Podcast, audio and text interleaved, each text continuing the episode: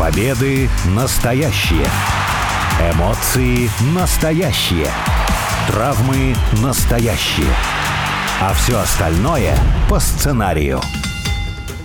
Это все по сценарию. Первая радиопрограмма на русском языке, посвященная профессиональному рестлингу. У микрофона Алексей Красильников и обозреватель портала весьplanet.net Сергей Вдовин. Сергей, привет. Привет. Ну о чем еще говорить в начале марта, как не про женский рестлинг, про девушек, про женщин, про рестлер, которым занимаются, которые радуют, дарят эмоции, выигрывают титулы и становятся звездами. В прошлом году мы уже беседовали, кстати, о том, могут ли девушки быть абсолютными, однозначными и единственными суперзвездами, то есть теми, на кого сделана однозначная ставка. Ну а сейчас предлагаю, наверное, попроще побеседовать, потому что разные есть рестлерши, разные были эпохи, что от них требуется, вот тут, наверное, взгляд тоже у всех разный. Давай с субъективного начнем. Ты вот сам от э, женского рестлинга, от девушки-рестлерши, чего ожидаешь, чего требуешь? Ну, требуешь с точки зрения того, с точки зрения обозревателя. Это очень сложный вопрос, на самом деле. Почему? Потому что как можно от кого-то что-то требовать или еще что-то, которое... Когда он показывает, что может, и все по-разному, все прекрасно, конечно, есть отвратительные экземпляры. Проще, наверное, сказать, что не нравится, чего не ждешь, потому что в последнее время у нас наметилась тенденция того, тоже неоднократно об этом я говорил, о том, что рестлер мельчает, причем в физическом смысле слова, то есть рестлер становится все ниже и ниже. При том, что девчонки, они, в принципе, всегда ниже. Сейчас мы наблюдаем засилие девчонок, которые ростом, ну сколько, метр пятьдесят, метр пятьдесят пять. И вот когда ты смотришь рестлинг, это уже не рестлинг, это уже, я даже не знаю, с чем сравнить. Это какая-то театральная постановка в театре юного зрителя. Потому что, ну, хорошо, там кто-то показывает приемы, кто-то не показывает приемы, кто-то компенсирует тем, что у них небольшой рост, проводит приемы в полную силу, или занимается каким-то хардкором, чтобы пустить себе кровь. Но когда ты смотришь на людей на ринге, тебе хочется, чтобы там бились львы, а не котята. Хотя, кстати, в интернете очень популярны видеозаписи, где на ринге дерутся котята или щенята. Но, видимо, конкретно мне это не нравится. Но это можно и, кстати, к парням тоже, потому что которые не занимаются физической подготовкой, которые, ну уж не родились Аполлонами, не всем, как нам с тобой родиться, да, ну, поэтому не получается. Ну, что поделать. А рестлером стать хочется, поэтому вот этим они занимаются. А у девчонок вот первую очередь рост. Если, знаешь, отойти от э, непосредственно каких-то конкретных, что ли, девушек и посмотреть на ситуацию в целом, их становится больше, и они становятся разными. Потому что если посмотреть WWE, вот действительно такое ощущение, прям что широчайший спектр всего хотят предложить. Elite Wrestling тоже с этим как-то стараются жить и этому соответствовать. В других странах по-разному. Ну, в Мексике, потому что там э, луча с традицией, они немножечко на другое завернуты, хотя там тоже стараются представительностью радовать. Про Японию, вот да, тут, наверное, должно быть что-то отдельное, хотя и туда стараются завозить очень разных европейк, очень разных американок, соответственно, на фоне которых местные японские рестлерши будут выделяться, или которые на фоне местных японских рестлерш будут выделяться. Вот это старание, как бы это даже сказать, экстенсивно развивать э, всю ситуацию. То есть мы не смотрим на талант, мы смотрим на то, чтобы в первую очередь это был новый какой-то типаж. Вот к этому как относишься? Ну, к этому сугубо положительно надо относиться, потому что это в первую очередь маркетинг и деньги. Если говорить про WWE, основная задача у них, наверное, заработать деньги, а как в любой культуре, там, в кинофильме, например, там, в комиксах, в сериалах, персонажи вводятся для разных э, половозрастных групп грубо говоря. То есть для девочек свои персонажи, для мальчиков свои персонажи, для мужчин свои персонажи, для женщин свои персонажи. Ну, естественно, там мужчина хочет смотреть э, на привлекательных женщин, там девочка хочет смотреть на каких-то, может, пацанок, но которые с большим добрым сердцем и тому подобное. И, соответственно, каждый себе найдет э, рестлершу или рестлера по душе, за кого он будет переживать, за кого он будет болеть. И если рестлер Ша в данном случае принимает в этом активное участие, то есть постоянно использует свой образ и педалирует его где-то, и если она там хорошая девушка, она и в социальных сетях там как-то себя ведет, и на встрече с фанатами, например, или просто когда там матч закончился, уходит она с ринга, там поприветствует, обнимет какую-то девчонку, а девчонка это запомнит. Нет, это на самом деле очень хорошо, потому что это все монетизируется. Есть такие компании, которые не сильно монетизируются, да, в Америке это All Elite Wrestling, но там я уж не знаю, для кого это делается. Мне кажется, просто мы взяли всех девчонок, которые по каким-то причинам не подходят для WWE, выпускайте, делайте, что вы хотите, вот как вы себя видите, кем вы хотите быть, вот будьте ими. Ну, соответственно, получаем, что получаем. Ну, естественно, каждая девчонка хочет выглядеть как-то отличающейся от других и не походить на другую. Очень много там анекдотов, например, есть на такую тему, да. И вот мы получаем то, что получаем. А вот и в Японию, кстати, посмотрим. Вы, конечно, можете подумать, что я какой-то расист или еще что-то, но они все на одно лицо. Ну, то есть у них даже образы одно и то же. То есть они ничем друг от друга не отличаются. Одна в синей юбке, другая в красной, а может быть они все в красных юбках. И даже по стилю рестлинга ничем не отличаются. Вот это вообще для меня густой лес. А как тогда отнесешься к тому, что ведь в самые денежные эпохи разнообразия особого не было? Халк Хоган, ну господи, что может быть примитивнее патриотичного парня, большого парня в трусах? То же самое, схожий образ, э, ну, схожая относительно американская мечта Дасти Роуз, который сам себя, конечно, выставлял по большей части, но это ж просто было тоже ведь, да? Рик Флэр не сказать, что особо принципиально отличался на ринге и в... Нет, ладно, Рик Флэр отличался, да, он вот дорогостоящими какими-то прибамбасами, халатами, часами и прочим. Эпоха аттитюды. Ну, ты же помнишь, да, что Голдберг и Стив Остин — это фактически две, вот так сказать, э, текстуры на одном и том же рестлере. Рок абсолютно туда же. Самые популярные этой эпохи получаются достаточно простенькие. Более того, даже сейчас мы посмотрим, чем завоевали такую огромную в мужском рестлинге популярность. Самый простой, понятный сюжет. Роман Рейнс, который продвигает свою семью, который требует себя признать, выглядит абсолютно тоже большой, накачанный, мускулистый, темноволосый парень. Это никак не противоречит э, том, что я до этого говорил, потому что если тогда на кого было нацелено вот это все шоу? На того, кто может заплатить деньги. Соответственно, скорее всего, в семье деньги зарабатывает мужчина. Мужчина, который зарабатывает деньги, хочет смотреть на такого же мужчину или какой-то как более богатый, чем он мужчина, получает от более справедливого мужчины люлей, скажем так. То же самое и в 90-е, например, было, да, то есть харизматичный рок э, Стив Остин, который против своего работодателя выступает, потому что он палки в колеса вставляет. А вот сейчас то, что мы наблюдаем, это как раз вот это вот все diversity, все, которые уникальные снежинки, вот давайте для каждого, чтобы ты мог себя ассоциировать. А то, что все сейчас ассоциируют себя с Романом Рейнсом, ну так Романа Рейнс показывают все время – он на Смакдауне каждую... Не сам лично сюжет про Романа Рейнса, на Смакдауне каждую неделю на Raw начал заходить, то есть его показывают уже два раза в неделю. Он всегда в мейн-ивентах, в главном событии. Ну, если его три года в мейн-ивенте показывают как самого сильного рестлера, тут уж, если даже на месте Романа Рейнса будет ну, например, Бьянка Билейр, то в нее тоже все поверят и тоже будут за нее все радоваться.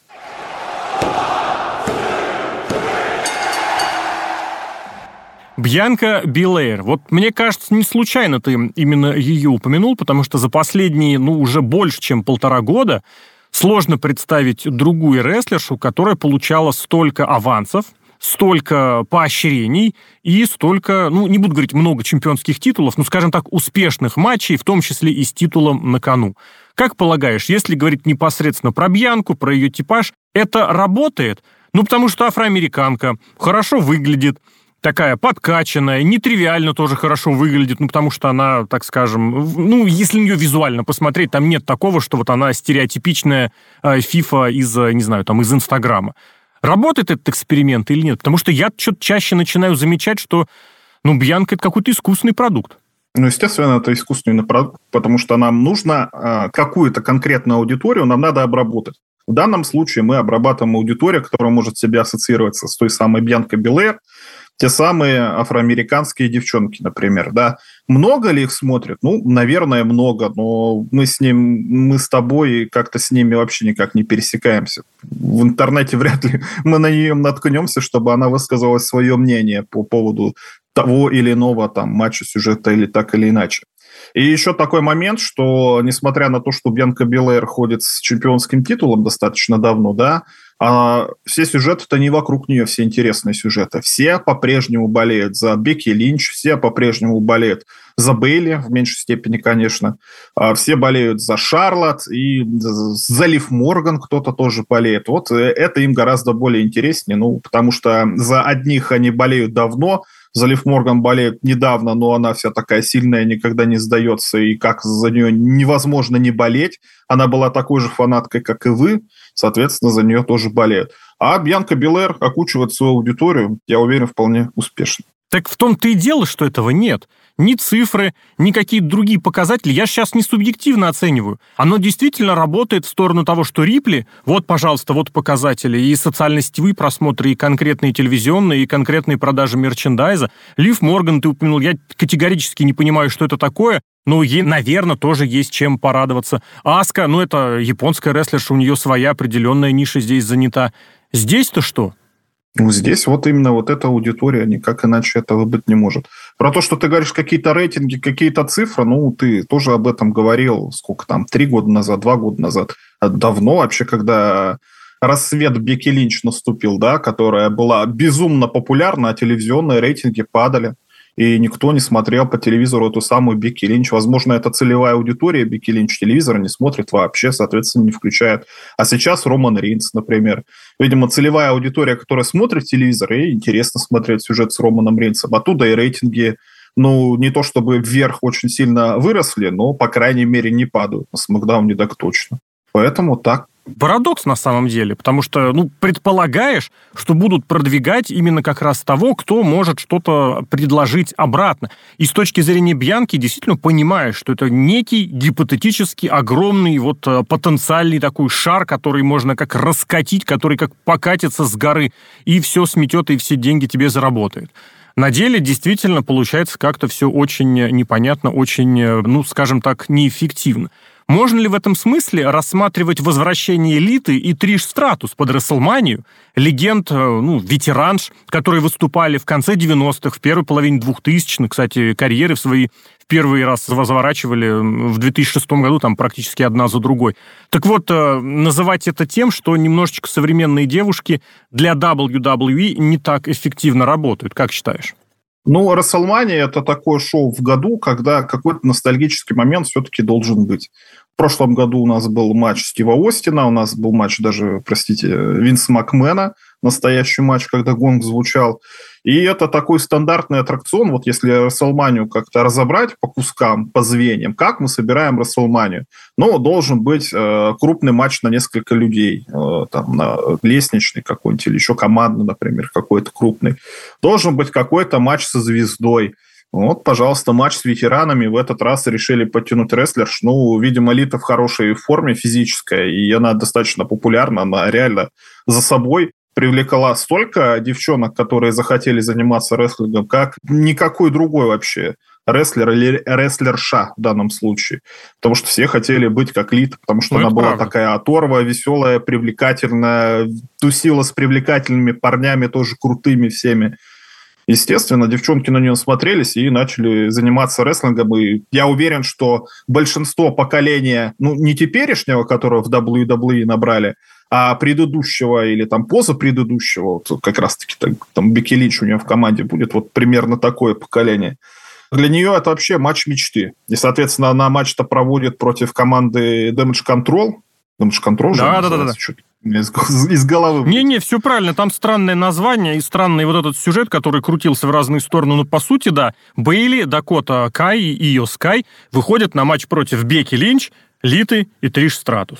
Ну, Триш Стратус, она более такая, кстати, для домохозяек звезда была, если ее как-то можно описать. Но все равно лицо того самого поколения, тоже она никак не потерялась рестлерша и феноменом не стала. Хотя нет, в какой-то степени, наверное, стала, потому что у нее там что личное шоу в Канаде было все-таки. Никому, наверное, не дают личное шоу в Канаде свое вести. Дневное ток-шоу, я имею в виду.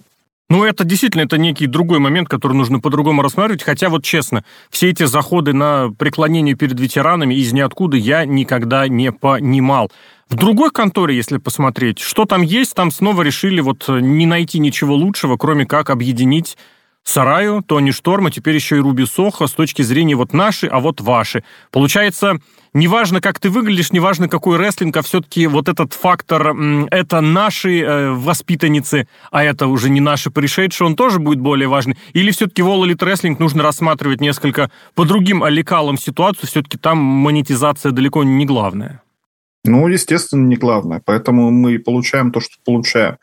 Девчонки были знакомы в WWE, дружили, я уверен. И, соответственно, почему бы им не дружить в другой компании, где они выступают? Это вся та самая там дедовщина, например, это все абсолютно переходит в раздевалки. То есть они будут держаться стаей. И женская раздевалка, я уверен, вещь, конечно, привлекательная с точки зрения визуальной, но с точки зрения психологической, конечно, невероятно страшная потому что какие они там козни друг другу строят. У, там ситуацию, помнишь, с э, Тандер Розой, которая с Громорозой была? Ух, это ж вообще страшная вещь на самом деле. Ну, решили такой сюжет повторить. Популярен сюжет? Да. Рабочий сюжет? Безусловно.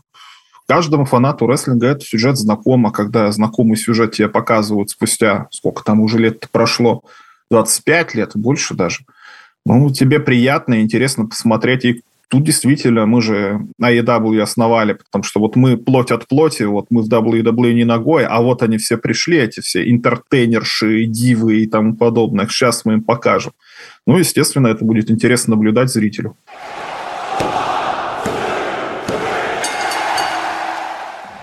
Если попытаться посмотреть наперед, к чему готовиться, вообще что нас ожидает – есть вот такая большая затея, которая называется подготовительный центр WWE, где проводят шоу NXT, и Level Up, то есть ты там можешь, в принципе, понимать, что дальше впереди будет.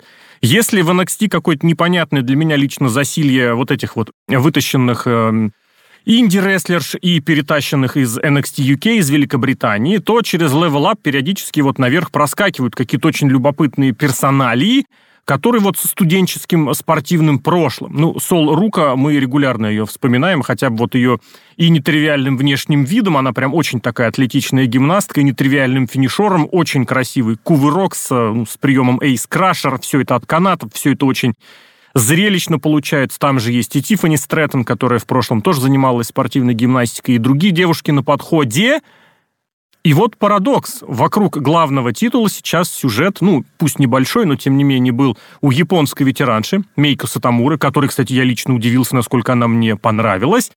И вот тоже молодая надежда из Индии Рокси, ну, ныне Роксана Перес. Как это понимать, где будущее, за чем смотреть, следить, или все это, опять же, как-то непредставительно, не показательно? Ну, тут видишь такой момент, вот, например, которое шоу было 7 марта, кстати, перед Международным женским днем на шоу NXT, мне кажется, это было очень яркое вообще понимание того, что женский рестлинг может представлять. Вот это шоу и Up, который был перед ним э, в пятницу, вот недели ранее. Потому что у нас был матч очень серьезный, такой сюжетно подготовленный Джиджи Долин против Джесси Джейн. А, рестлерши вообще ничего не показали. Это невозможно было смотреть. Они вместе в команде выступают не один год. Сколько они там, полтора-два года. То есть они друг друга должны были понимать, вот, я не знаю, по движению руки, как, что у тебя будет партнерша, как себя вести. Я уж не знаю, перенервничали или что, но это было зрелище позорнейшее, абсолютно. Причем рестлерши, которые, ну, считаются популярными, Одна из них вообще, я не знаю, секс-символ NXT или даже WWE, я имею в виду Джиджи Долин, очень она всем нравится. Мне лично не очень, но... Ну, это многим, не всем, многим. Ну, так принято считать, да. И второй матч, который ты уже упомянул, Мик Сатамура против э, Роксаны Перес. Вот тут вот был матч э, такой, очень интересный в плане построения, потому что, как мы видим, матч, например, может быть против ветерана, легенды, кто себя заинтересовал или еще что-то зарекомендовал, что э, ветеран будет доминировать, а рестлер, который помоложе, ну, там, перетерпит, не перетерпит или еще что-то. Но вот Мик Сатамура такие приемы проводила, она ее вообще не жалела, свою оппонентшу. А Роксана Перец ей все это в прикол. Может, она потому что любила там эту Мику Сатамуру, когда была молодая, потому что, ой, смотрите, я с легендой или еще что-то. Сама никаких приемов, естественно, не проводила. Победила благодаря сворачиванию из-под тишка. Ну, рестлерский прием как бы не запрещено, и ничего плохого ты не скажешь. Ну, победила и победила. Но такое ощущение, это реально были два разных поколения, два разных вообще две разных расы, я не знаю, там, два разных вообще мировоззрения, например, потому что у нас есть рестлер Шамик Тамура, который выступает очень много лет, ей 43 года, и она выступает 43 года на таком уровне, который не снился, ну, в текущем WWE, ну, возможно, даже из девчонок никому. И мы видим поколение косплеерш, которые посмотрели ту самую элиту, которую мы во второй части программы обсудили, и хочет просто показывать так же. И в итоге мы видим то, что вообще будущее страшно, потому что Микс Тамура рано или поздно физическое состояние даст себе знать, она уйдет, а вместо нее придут такие же, как э, Роксан Перес, которые любят просто улыбаться во время матча, никакой серьезности к этому не приходит. И про Up я упоминал, шоу там идет 30 минут, его, мне кажется, вообще кроме нас с тобой никто не смотрит, но там был матч э, Татум Пексли против Ифа Валькирии. Ифа Валькирия вот из Великобритании, да, приехала. Ну, слушай, вот, вот это есть понимание рестлинга. При том, что Татум Паксли, она там, ну, никакая не заслуженная там рестлерша или фанатка или еще что-то. А, ну, Айви Найл, ну, там британка, там посложнее, но хотя бы она как-то за счет того, что она, не знаю, не образ или еще что-то, не, не за счет своей там сексуальности, например, или еще что-то, ну, выгрызла. Тот же матч против Мейкиса Тамура, который в Великобритании у него был, на заглядение матч. И рестлерша, она действительно Айлу хорошая, Доун она переживает. а тут ты сказал Айви Найл, та-то американка. И, и Лера Валькирия. А, Валькирию, Валькирию, да. Это, это другой, конечно, разговор. Но так это тоже как раз немножечко нет ли отсылки к одному из тезисов, который мы уже выше сказали. А какая разница, кто придет с каким талантом, если ты окучиваешь целевую аудиторию, получаешь взамен, ну, там, или деньги, или телевизионные рейтинги, или социально-сетевые просмотры, или какие-то корпоративные мероприятия, а рестлинг здесь вообще не важен. Он вторичен, третичен и совершенно никому не интересен. Неважно, правда ли ты рестлер или ты косплеер-рестлер. В случае с девушками это очень хорошо действительно заметно. Ну, тут я, наверное, с тобой соглашусь. Действительно, задача WE в первую очередь зарабатывать деньги. И там, ну, Роман Рейнс, про которого мы уже тоже, хотя на 8 марта его вспоминать, наверное, не стоит так часто. Но вот он пришел вопреки к тому, чем он стал. То есть он был именно вот этим вот продуктом, там, когда Фейс должен улыбаться, он же, знаешь, контактные линзы голубые носил, чтобы больше нравиться женской аудитории, как раз-таки женской. А вот когда вот он стал, не знаю, самим собой, почему так стало, как так стало, и вот мы видим звезду, главную звезду, возможно, 21 века, да, Талант всегда дорогу пробьет себе и найдет. Я в это искренне верю. И поэтому, если рестлер действительно хороший, он все равно станет чемпионом и все равно заслужит уважения фанатов. Какие бы времена не были, у нас были хорошие примеры и с э, Крисом Бенуа, несмотря на то, что трагически там все закончилось, с Брайаном Дэниелсоном. Вот сейчас, может, мы понаблюдаем, какая-то девчонка станет следующей такой вот звездой. Это действительно очень любопытно. Хотелось бы дождаться, вот чтобы без оговорок сказать, что вот такая-то рестлерша – это суперзвезда в рестлинге номер один. Без натягиваний, без притягиваний за уши, вот просто по умолчанию оно так есть. А так, это действительно очень примечательная эпоха настала, в которую любая разная девушка может себя зарекомендовать на ринге. Вне зависимости от габаритов, вне зависимости от стиля, вне зависимости от внешности или национальности, которая у нее есть. В конце концов, по американским Индии и по американскому телевизионному промоушену импакт-рестлингу и э, россиянка. Ну, прошлом россиянка, уроженка России выступает, Маша Слемович, за которой мы все, уверен, следим. Ну, а о девушках в рестлинге, о требованиях к девушкам в рестлинге побеседовали Алексей Красильников, Сергей Вдовин. Сергей, спасибо. Пока.